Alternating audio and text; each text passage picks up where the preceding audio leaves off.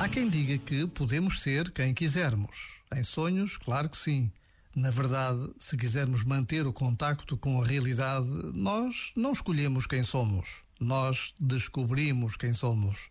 A escolha está não tanto em ser uma coisa ou ser outra, também não está em descobrir quem desejamos ser.